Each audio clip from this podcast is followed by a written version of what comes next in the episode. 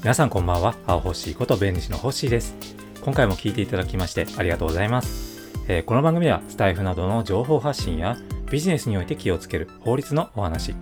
スモールビジネスのヒント。農業ベンチャーイートノートの活動報告。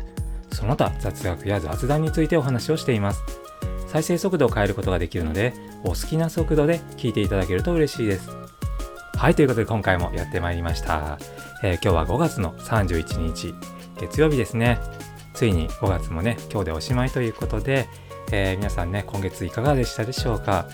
えー、明日から6月ということで、まあ、本格的にね梅雨のシーズンに、えなるんですけどもまあそれはそれでね雨をね楽しむ季節になるのかなというふうに思います。アジサイなんかをねあのちらほらね咲き始めてほんと綺麗ですよね。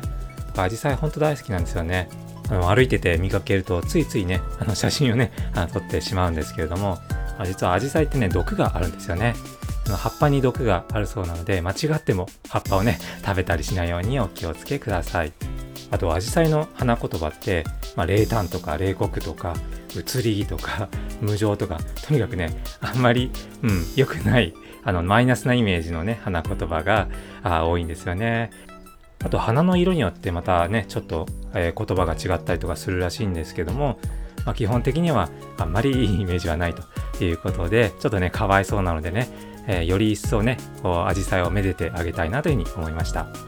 ということで今回のテーマ、自作の曲を公開したら、俺のに似てると警告、公開はやめるべきというお話をさせていただきます。あのスタイフには、まあ、結構ね、いろんな才能を持った、えー、方が集まっていますよね。で特に目立って見えるのが、え音楽の配信をされている方ですカバー曲のみならず自作の曲を公開する方もいらしていつもねあの感心してしまいます。今回はそんな作曲に関するお話です。自分で作曲した音楽をスタイフなどの音声メディアや、えー、YouTube などのね、えー、動画メディアに公開した時に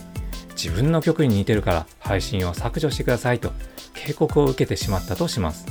この場合に相手方の主張におとなしく従って配信を削除するべきなのでしょうか？皆さんはどう思いますか？確かにね、あの全く身に覚えのないことでいきなり警告が来てしまったらちょっとね、あの驚いて動揺してしまいますよね。で、相手の曲を聴いてみて実際に似ている部分があるとしたらああ、これはまずいかもとね、思われるのも、まあ、無理はないと思います。でこういう時にですねあの一番やるべきでないことは自分で判断して相手の警告に回答をしてしまうことです。やはりですねあのこちらの発言した内容をもとに相手から強気で責められてしまう可能性があるからです。なのでまずは著作権に詳しい弁護士だとか弁理士などの専門家に相談することをお勧めします。でその上でですね覚えていただきたいのが曲が似ているというだけでは著作権侵害にはならない。ということです。あの特許だとか商標といった権利はたまたま似ていただけでもアウトなんですけれども著作権の場合はちょっと違っていてたまたま似ていただけでは権利侵害にはならないんですね。えー、ちなみにここでの著作権の権利侵害というのは、えー、複製権と本案権の話をしていきます。で複製権というのは原曲をそっくりそのまんまコピーする権利で本案権は、えー、原曲をちょっとね変えて、えー、アレンジする権利です。でこの複製権と本案権においてたまたま似ていたで侵害にならないのはこれはですねあの類似性だけではなく異居性というのが、えー、要件になってくるからなんですね。でこの異居性なんですけれども依頼するの意に根拠の拠して性質の性と書きます。で、依拠っていうのは、えあるものをよりどころとするとか、基づくとか、まあ、そういった意味合いです。つまり、他人の楽曲の存在を知りつつ、それに基づいて作曲をするという場合に、え依拠性があるというふうに言います。でこちらのお話は、まあ、第32回の配信でも、えー、ご説明をしましたので、えー、もしよろしければね、あのそちらもご参照ください。えー、ではどういう場合に侵害になってしまうのかっていうのを、えー、考えてみますと類似性と異居性どちらも、えー、ある場合になります、え例えばですね元の楽曲を機械的にコピーして自作の曲ですというのは、まあ、これはね、あの、言い逃れできないほど、あの、類似してますし、あ依拠しているというふうに言えますよね。なので、まあ、複製権侵害になります。これはもちろん公開をやめるべきです。えー、それから元の楽曲を知っていて類似度が高くほぼほぼ同じものを自作の曲として、え、発表した場合もこれもね同様に複製権侵害になります、え、この場合もね、え配信を削除した方が無難です。それから元の楽曲を自分でアレンジして自分の曲として発表することは、え本案件の侵害になる可能性があります。あのアレンジをしすぎてあの原型をとどめていないという場合にはあの侵害にはならないんですけども、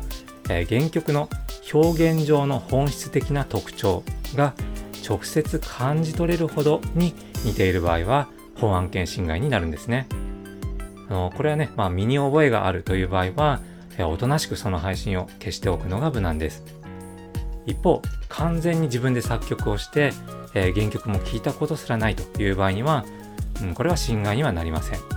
れはあの原曲に依拠してないからですね。え、で、ここでですね、原曲に依拠してるかどうかについては、侵害を訴える側、つまり原曲側の権利者が証拠を挙げて主張しなければなりません。まあ、原則ですけどね。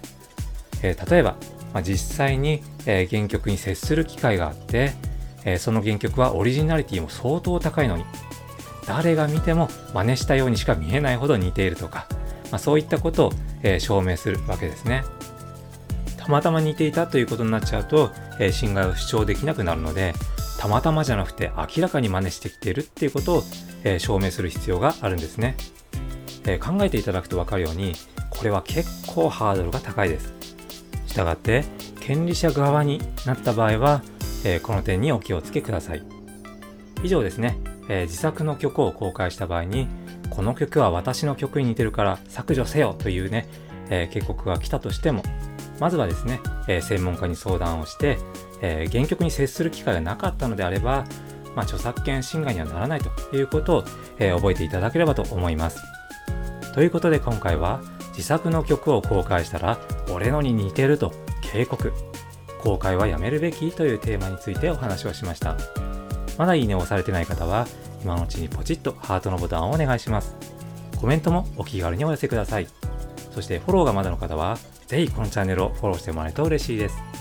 それから音声だけでは分かりにくい内容も、ノートから文章でも読めるようにしています。